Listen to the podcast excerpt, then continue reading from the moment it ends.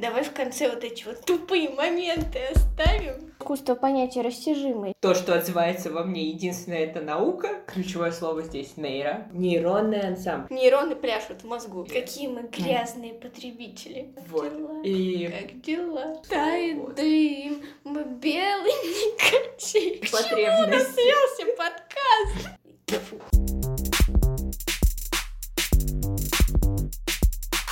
Это была самая скучная подводка к нашей теме. зато информативная. Ну, ну, рассказывай теперь.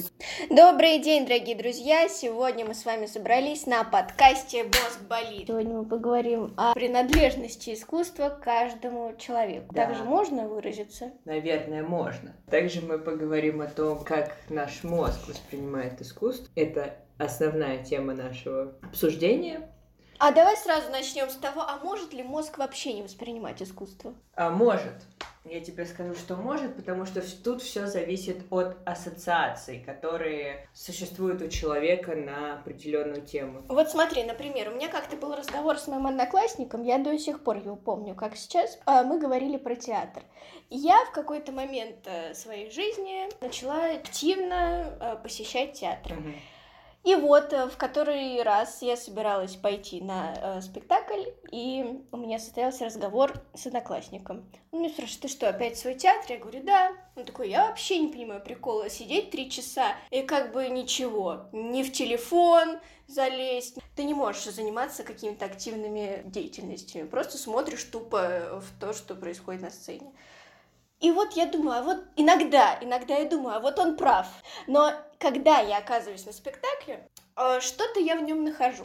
Знаешь, я тоже про это думала, потому что я отчасти согласна с твоим одноклассником. Но тем не менее, он не воспринимает театр совершенно. Но тут у меня есть несколько вариантов. А, Во-первых, про активную деятельность, что нельзя заниматься никакой активной деятельностью.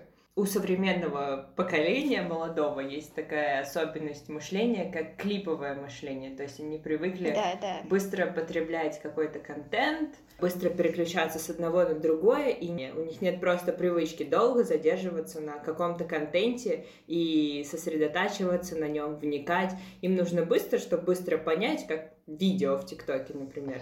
А должен ли театр адаптироваться под это? На мой взгляд, как человека, который интересуется восприятием мозга, да, потому что я также не понимаю театр, и мы плавно переходим ко второй части. Почему он не воспринимает театр как искусство? Наш мозг, он с детства привыкает к ассоциациям, которые в него закладывают. То есть, например, когда мы видим что-то, банально привили ему это или нет. То есть рассказывали он- ему, в чем ценность этого или нет. Но он считает театр искусством, но он именно для себя, для своего восприятия его не признает.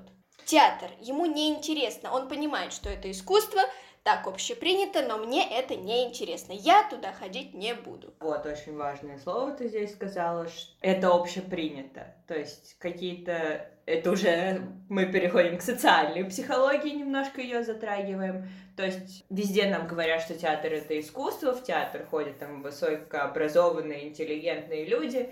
Но если у вас нет какого-то элемента обучения, то есть понимания того, как нужно воспринимать театр, какие-то образы, с чем они ассоциируются. Мне кажется, это в любом искусстве, если у вас нет вот этого момента обучения, он отсутствует, того, как правильно это воспринимать, как правильно это интерпретировать, то да, конечно, будет скучно. Вот здесь я полностью солидарна с твоим одноклассником, я не воспринимаю искусство. То есть, да, это красиво, да, вообще какие-то картины, я... Мое сознание отказывается понимать, как вообще можно написать картину, чтобы она была настолько реалистичной, но я не понимаю вот именно этот момент искусства. Как-то мой преподаватель сказал, а, мой преподаватель по истории зарубежной литературы, почему мы идем в театр, а, почему мы смотрим на картины, то что мы узнаем там что-то свое. Вот мы что-то прочитали, потом, о, я это видел, я это слышал, я это знаю, да, я понял, е, вот. Про ассоциации как раз. Это же в тему. Да, ассоциация это в тему. Но это не совсем ассоциация, это уже момент узнавания. То есть это идет укрепление сложившихся нейронных ансамблей. Я не А можешь, пожалуйста, пояснить э, мне, ка- вот мне совершенно непонятно. Что такое ансамбль, но что такое нейронный ансамбль? Представляю, нейроны пляшут в мозгу. Я не специалист, и я все пытаюсь объяснять со своей достаточно обывательской точки зрения после прочтения некоторых научно-популярных книг и прохождения нескольких курсов. Моя речь не является абсолютной научной истиной. Лучше, как говорится, проконсультироваться со Хрена ты специалистом. на себя берешь. Недавно, сейчас, секунду, я недавно смотрела э, утреннее шоу, там сказали то, что высшая это степень гордыни, это самоунижение, ну вот, вот это слово я забыла. Я не специалист, Я я ничего У не меня знаю. нет медицинского Но образования. я вам сейчас все расскажу. Да.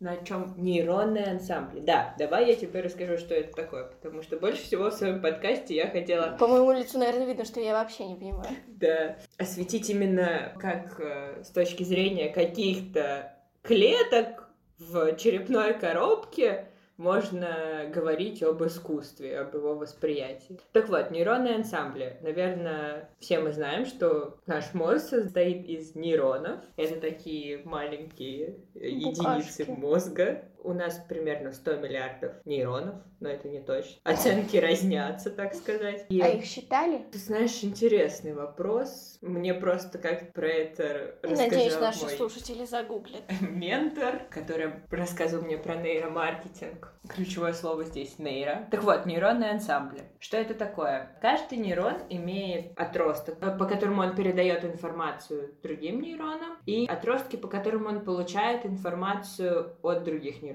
То есть по одним он получает и по одному передает. Вроде так, но это не точно. Как это работает? Как это работает? Когда у тебя... Давай попроще ассоциации возьмем.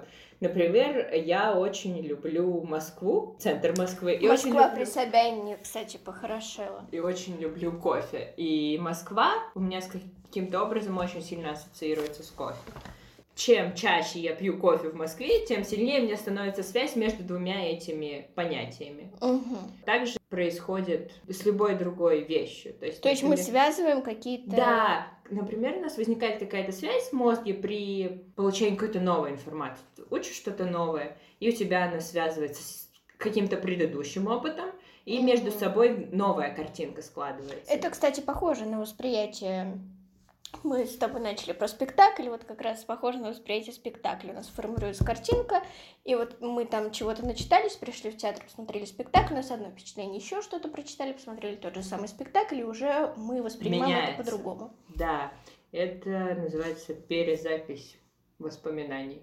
Реконструирование, н- э, перереконструирование воспоминаний. Потому что каждый раз, когда мы вспоминаем о чем-то, мы вспоминаем не о том э, событии конкретном, а о том, как мы вспоминали о нем в прошлый раз. Вот Ого! так вот мы обманываем себя практически каждый день. Вот, и нейронные ансамбли, о которых мы изначально говорили, если у нас существует какая-то ассоциация в нашем восприятии, и мы идем, допустим, в театр или на выставку, не знаю, куда еще ходят э, люди, которые интересуются Концерты. искусством, концерты. Ну, хотя, я не знаю, Это концерты немного. это более массовая такая культура, Да. и я, она мне больше нравится, если честно. И когда у нас Но существует... подожди, есть еще концерты же симфонические. Подожди, да я расскажу про нейронные ансамбли. Да. И когда у нас есть какая-то ассоциация, существует, и мы идем в театр, и там она подкрепляется, просто еще раз мы видим связь между двумя этими понятиями, просто она усиливается, и еще сильнее закрепляется в нашей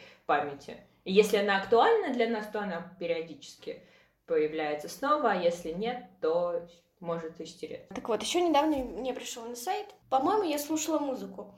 И опять же, я музыку признаю больше всех э, среди всяких видов искусства, потому что она во мне больше отзывается. И вот я подумала, а ведь, наверное же, у многих людей так. Они связывают себя с каким-то определенным видом искусства. То есть они могут распределить это по местам, что больше, э, от чего они получают наибольшее удовольствие. Это уже немного напоминает мне э, топ белорусского комика, который очень любит составлять списки. Ну, по местам распределить. Ну, в общем, есть э, э, вид искусства, от которого они получают наибольшую отдачу. Так у меня, например, это музыка. Я также поспрашивала других одногруппников своих, и мне тоже назвали. Вот кто-то мне назвал кино, кто-то мне назвал театр. Есть такой вид искусства у каждого, от которого он вообще ничего не получает. Но он смотрит, я возьму себя, я смотрю на картину и думаю, ну, мне рассказывают про нее. Я думаю, да, это действительно написано великолепно, превосходно, интересно, но у меня внутри ничего не происходит.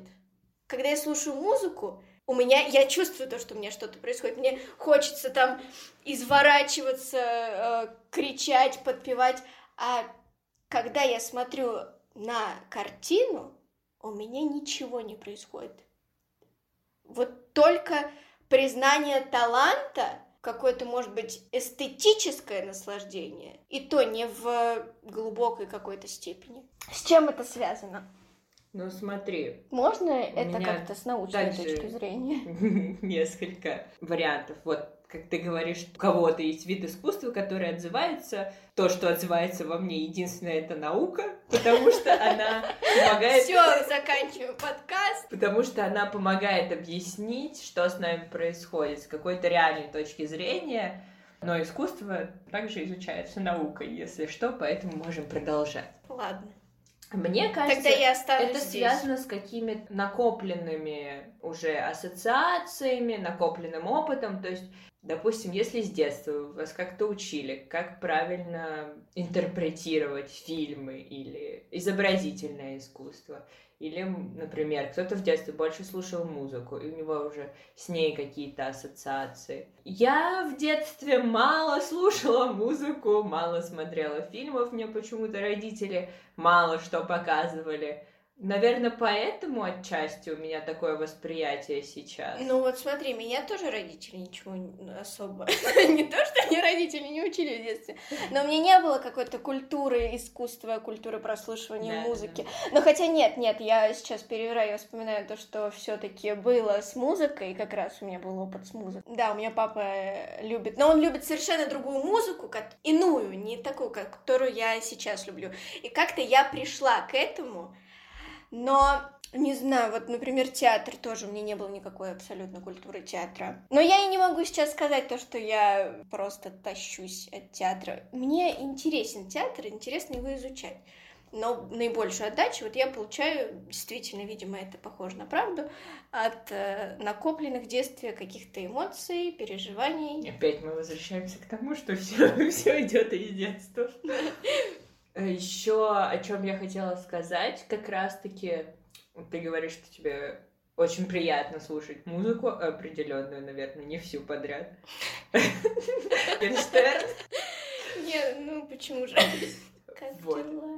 Как дела? Почему кому-то скучно сидеть в театре? Потому что все-таки наш мозг, он зависим от удовольствия, и вся наша жизнь сводится к тому, чтобы получать приятные впечатления. Какие мы грязные mm. потребители. Да просто так устроен наш мозг. То есть все, что мы делаем, это чтобы уменьшить негатив и увеличить позитивные какие-то восприятия. И когда... Подожди, но мне кажется, мы даже от негатива иногда получаем какие-то интересные эмоции, например, драма какая-то. Мы же любим смотреть драмы. Это потому, что мы, правильно говоришь, получаем эмоции в этот момент, а эмоции, что это тоже, это мягкие физиологические реакции. И нам нужны разные. Ты говоришь, мы продукты. стремимся увеличить ну, конечно. позитив, уменьшить негатив. Ну, Но да. вот, тем не менее, мне кажется, то, что если сейчас э, вбивать э, в гугле топ э, фильмов, где кто-то умирает, там любовь, в общем, такие все. Наверное, вещи. я не совсем точно выразилась, не совсем корректные формулировки, позитив и негатив. Мы хотим воздействовать на наш центр удовольствия. С этим связаны э, все наши зависимости и различные предпочтения. Да, то, у меня же зависимость от энергетик. Пристрастные люди. Это алкоголь, это в какой-то степени разные наркотические вещества, это Сигареты. плохо. Сигарет, ну, сигареты но это никотин, да, опять же. Все это способы воздействия на центр удовольствия, и искусство, и алкоголь, и никотин, и секс. С точки зрения мозга, это все одно и то же. Это все одни и те же химические реакции. Надеюсь, я правильно сказала. Я даже не знаю, что сказать. И каждый выбирает тут для себя что-то. Я не знаю, на чем я остановила свой выбор, но у меня есть тоже вещи, которые приносят мне в жизни удовольствие. И мы их как-то чередуем. Ну да, ну мы все-таки живем в обществе. Оно не стоит забывать, что играет очень большую роль. Но если мы будем постоянно заниматься сексом, нам это надоест. Но это уже другой момент момент привыкания. Но мы же не можем Ну, все смотри, время мы- это делать. Ну вот, поэтому мы... У нас есть раз- разные другие К чему потребности. Подкаст? Я про центр удовольствия хотела сказать. Все. У нас другие потребности существуют, которые нам нужно удовлетворять. Сон, Ну, это Еда. физиологические, да. да. Правда, я не знаю, что сказать после того, как секс, никотин, наркотики, это все. Я слушала подкаст недавно.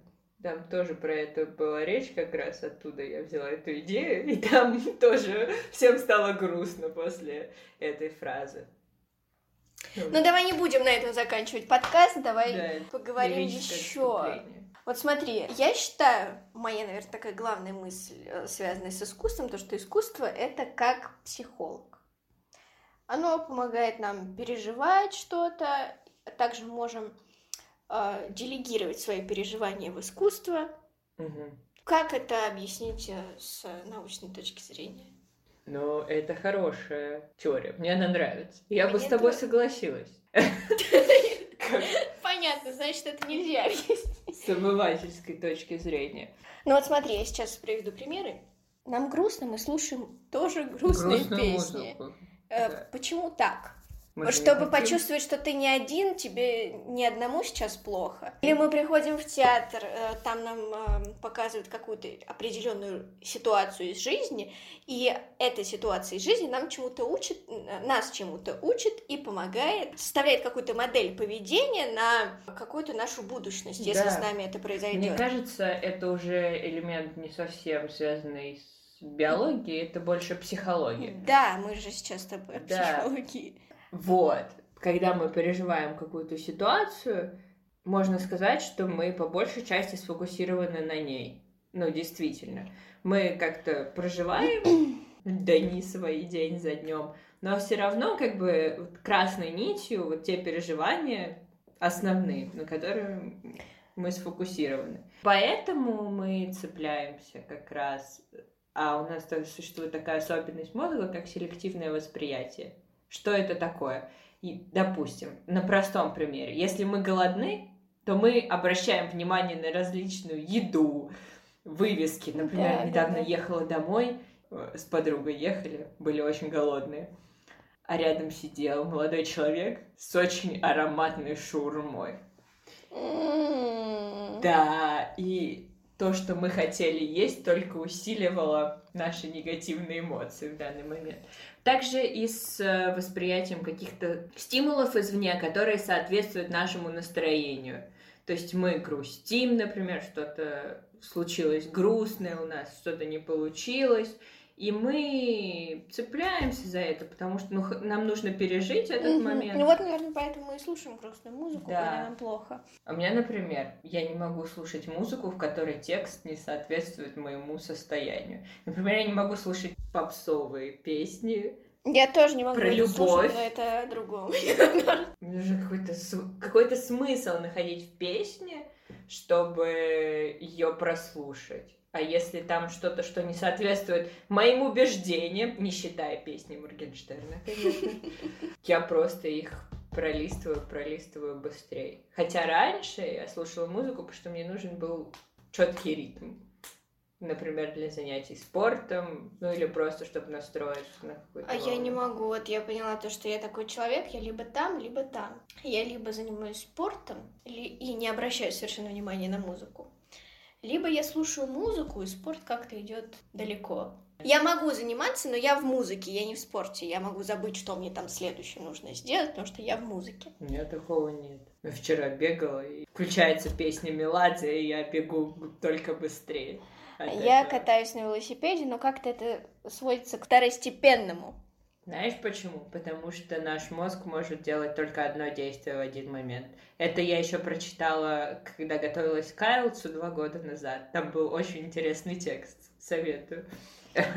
Про то, что мы не предрасположены к многозадачности. Если Да, мы, я это на своем примере поняла. И знаешь, надо быть честным с собой. если мы пытаемся сделать два дела одновременно, мы просто увеличиваим время свое на то, чтобы их сделать. Мгм. Да. Оттягиваем, как сказать, прокрастинируем. Да, я постоянно этим занимаюсь. Я, когда мне нужно что-то сделать, я параллельно смотрю сериал. Грешу. Но принимаю себя такие, какие мы Могу есть. тебе отдельно потом рассказать про методы борьбы с прокрастинацией. Это будет следующей темой нашего подкаста. Может быть. Так вот, что я хотела сказать еще тоже про театр. Или мы приходим в театр с определенной нашей переживалкой какой-то и ищем какую-то отдачу в спектакле, который мы смотрим. Мы цепляемся за какие-то фразы, и это нам как-то помогает. Давай я тебе расскажу, как я воспринимаю театр. Может, скажешь, что со мной не так? Ну, мне просто интересно, раз уж у нас зашел разговор. Я иду в театр, если я знаю какое-то конкретное произведение. Да, я тебя понимаю, потому что не особо интересно, ну, не, не, не интересно, а просто если ты пришел в театр на незнакомую постановку, ты сидишь такой, чё? Да, очень трудно понять, что происходит в принципе. И другой момент, я иду, если есть какие-то знакомые, известные актеры. Ну или если ты мне что-то порекомендуешь. Я даже не знаю, ну, одна из моих преподавателей говорила то, что нам не обязательно читать пьесу, чтобы посмотреть ее в театре, но я не знаю, я не могу на данный момент с ней совсем согласиться, потому что мне тоже сложно воспринимать. Например, у меня есть одногруппница, да и мы все тогда ходили в театр смотреть Пергюнта. Многие не читали. Поподробнее тут немножко. Пергюнт — это произведение Метерлинка, драматурга. Но я больше ничего не могу сказать, я так и не прочитала. Я знаю в пещере горного короля. Это такое можно вставить музыку.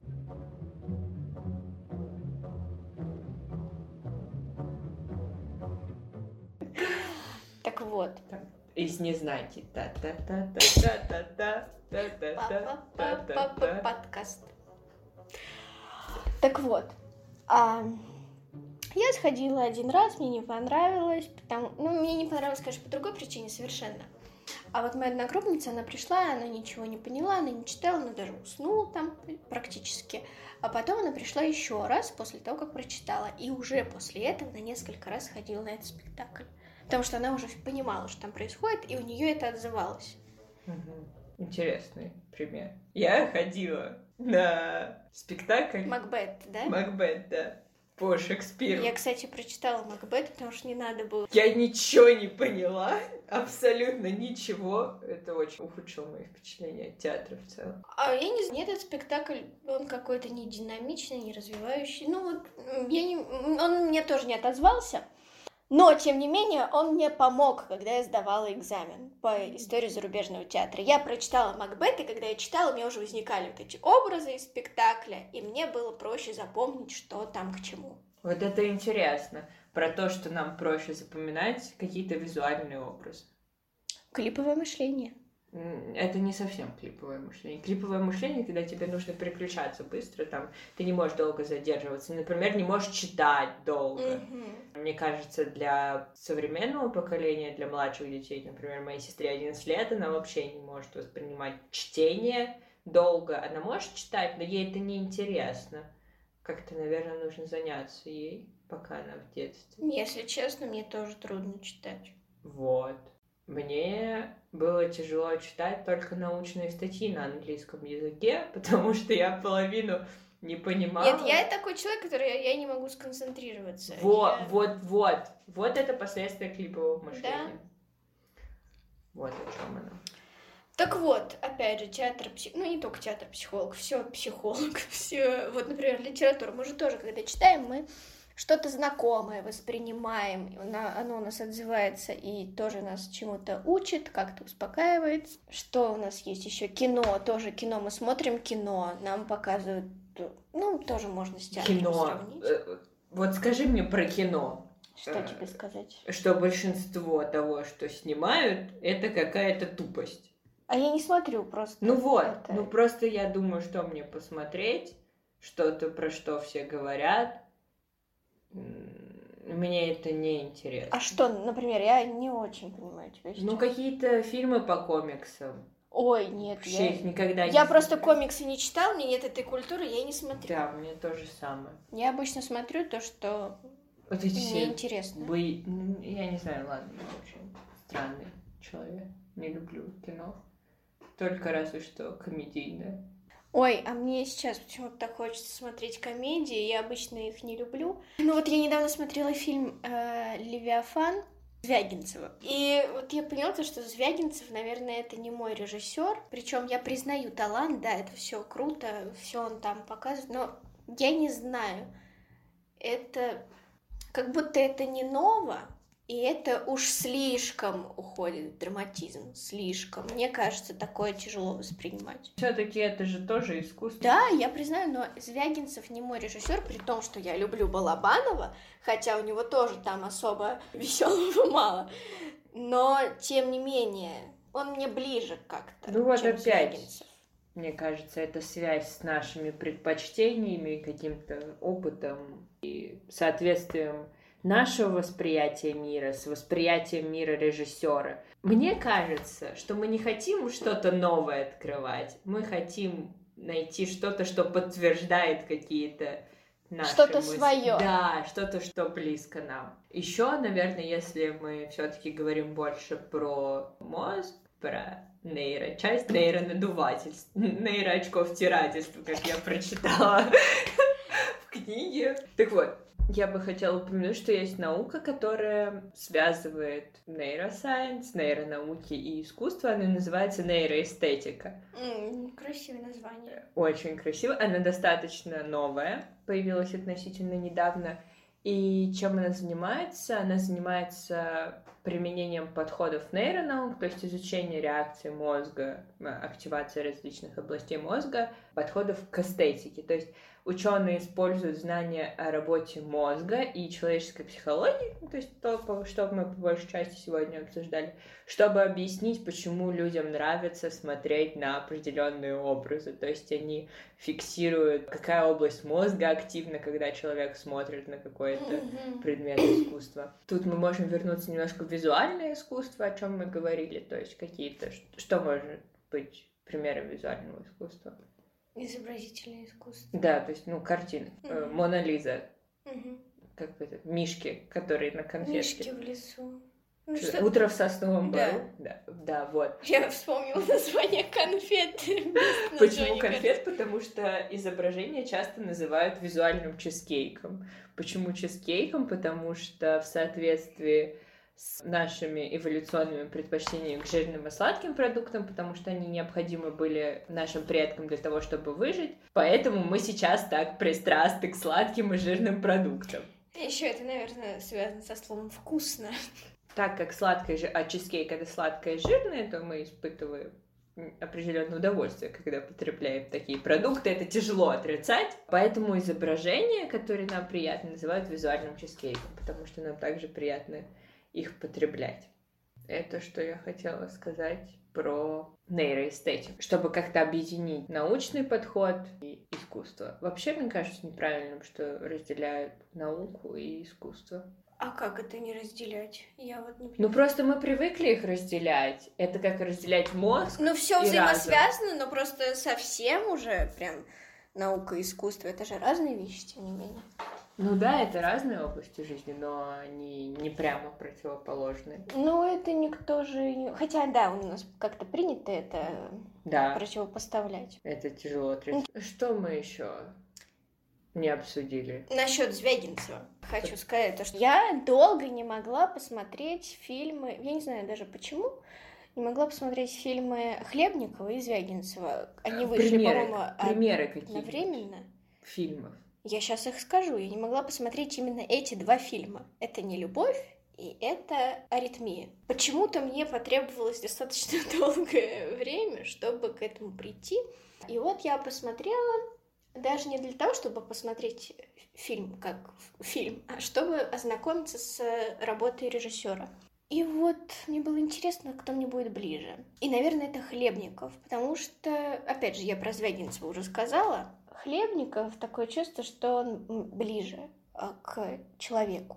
А Звягинцев дальше, и как будто он идет по пути, который уже был. Мгм. Вот такое у меня впечатление. Но это какая-то новая история, но ее еще сильнее драматизируют, прям максимально. Ты же смотрела «Не любовь»? Да, да. Согласись, это драматизировано очень сильно. Хочу как раз про это сказать. Несмотря на то, что я достаточно ровно отношусь к искусству, нет у меня привычки.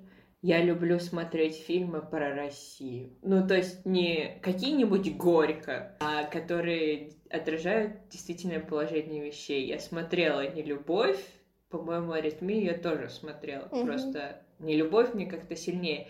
И мне нравится смотреть фильмы про Россию, такие вот очень драматизированные, потому что, я не знаю, мне просто нравится. Видимо, у меня какие-то такие же ассоциации, мы опять Мгм. к этому возвращаемся. И я действительно вижу, что это не сериалы по второму каналу и первому, в которых какая-то бедная девушка выходит замуж Ну за да, да, да. богатого. И... Потому что это отражает действительно. Да, это действительно какие-то межличностные отношения очень точно передает между Мгм. людьми, что все не так круто, что есть проблемы, что есть серьезные проблемы. Мне кажется, что то, что их так освещает. Да, но у Звягинцева просто в каждом его кадре фильма Это- вижу... Это очень тяжелый фильм, я согласна. Даже не только не любовь, вот э, Левиафан тоже в каждом кадре этого фильма меня как будто вот пинают. И я вижу, да, я, я вижу этих людей, которые существуют в нашей жизни, и там тоже конец плохой, но прям конец в Левиафане для меня он тяжелее, чем конец в нелюбви. Но, Даже не представляю, что там может но для быть. меня тяжелее. Надо посмотреть. Я, я не знаю, вот почему так происходит. И Как, может быть, у меня ощущение, что как будто это сделано специально. Знаешь, бывает такое, когда тебе драматизируют очень сильно, чтобы тебе это как-то отоз- в тебе отозвалось. Но, во это мне же- это отозвалось в обратную сторону. Но, кстати, тут тоже снова приплету мозг. Это же еще сильнее вызывает активацию тех же областей. То есть, допустим, те же карикатуры, какие-то элементы, по которым мы узнаем человека или просто распознаем какую-то ситуацию, если они преувеличены, они сильнее активацию областей мозга. Да, и как всё. будто со мной провели эксперимент. Нет, вот э, такое случилось, когда как раз когда я смотрела Пергюнта, у меня было ощущение, что надо мной издеваются. То, что меня специально привели э, в театр, посадили на это кресло и включили мне в какой-то момент. А Хаски как раз в тот момент это было популярно, ну не, популярно, а, ну на слуху. И меня сложилось впечатление, что это было сделано, вот, чтобы меня привести сюда и оставить в зале, чтобы вызвать какой-то интерес. Мне это как-то, знаешь, искусственным путем. Не то, что я сюда пришла, потому что я хотела, мне нравится безумно. А вот как будто вот это вот случилось, и на все, я уже не могу это дальше Как воспринимать. будто специально по тем темам, на которые есть триггеры, Да, вот, что на них специально стригерили такую реакцию. Да. Наверное, это было, конечно, не так, потому что я... Ну вот у меня произошла такая реакция. Но я уважаю режиссера Юрия Бутусова. Ну, тут он, конечно, действительно интересный очень режиссер. И, скорее всего, он это использовал, потому что у него это отзывалось. Но вот у меня так случилось. Бывает и такая реакция. Давай, наверное, мы подведем итог, что мы сегодня обсудили. Подведем итог. Я знаю, как мы подведем итог. То, что у нас центр удовольствий, мозг воспринимает одинаково секс, наркотики, искусство. На Да. этом можно.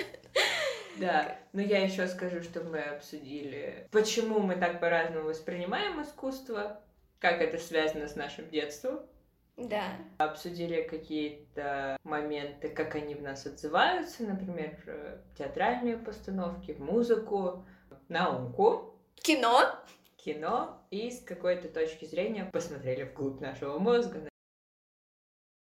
И мы рассмотрели какие-то научные аспекты, например, что такое нейроэстетика, нейронный ансамбль. Да, Хендерсон. теперь я знаю, что ансамбль бывает не только связанный с музыкой. Я думаю, на этом нам стоит завершить наш сегодняшний подкаст, Спасибо, который мы слушали нас. записали с э, пятой попытки. Да, мы не могли встать. Надеемся, это не последний, и мы еще поговорим про прокрастинацию А также не будем забывать об искусстве. иногда. Да. А, еще я бы хотела сказать про то, что, что же теперь делать с тем знанием, которое мы сегодня обрели. Жить дальше. Например, как э, изменится твое восприятие? Мне кажется, никак. Мы зря, мы зря все это сделали, да? Ну, правда, потому что ты просто теперь знаешь, а, почему ты больше любишь музыку. Ну, я почему я больше люблю музыку. Но мне проще как-то жить, когда ты понимаешь, почему и что с тобой Ну, происходит. да. Ну вот, Да, то есть да. тебе просто станет проще жить. Но не... Я думаю, самое главное теперь, что мы поняли, что не нужно себя мучить тем, к чему, ну, просто мы не привыкли к какими-то видами искусства. Да, вот мне кажется, то, что если ты не воспринимаешь изобразительное искусство, ну и что? Мне просто это парило достаточно, а сейчас Ну как-то... вот, вот, ходить по всем этим модным выставкам, и что лучше понять, что происходит, что хотел сказать Да, автор. жить э, в свое удовольствие. Вот, самое главное, и не переживать. Ну, жи- жить в свое удовольствие нужно понимать, конечно, не... Каждый может интерпретировать эту фразу по-своему. И, может быть, даже ужасные значения. Но жить в свое удовольствие это значит понимать то, что ты живешь эту жизнь. мы для себя в первую очередь. Ну, надо же какой-то вывод. То, что это твоя жизнь, и ты... Не тратить время Да, не, не на тратить то, время что... на распыление и заниматься тем, что тебе действительно нравится. Да, да. Все, всем спасибо. Спасибо, что слушали эти И- наши голоса. И надеемся, что теперь И ваш мозг будет болеть время. ме- меньше. Да.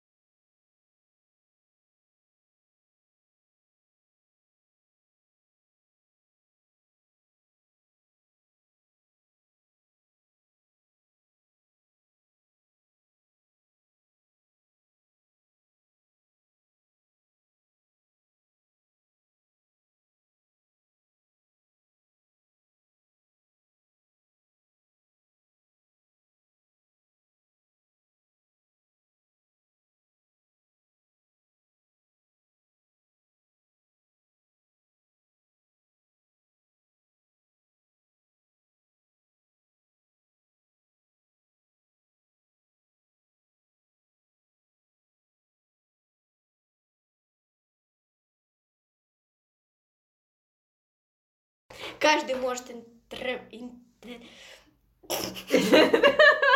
Это в конце будет. Живи, Беларусь. Буква при Собянине, кстати, похорошо. Она называется нейроэстетика.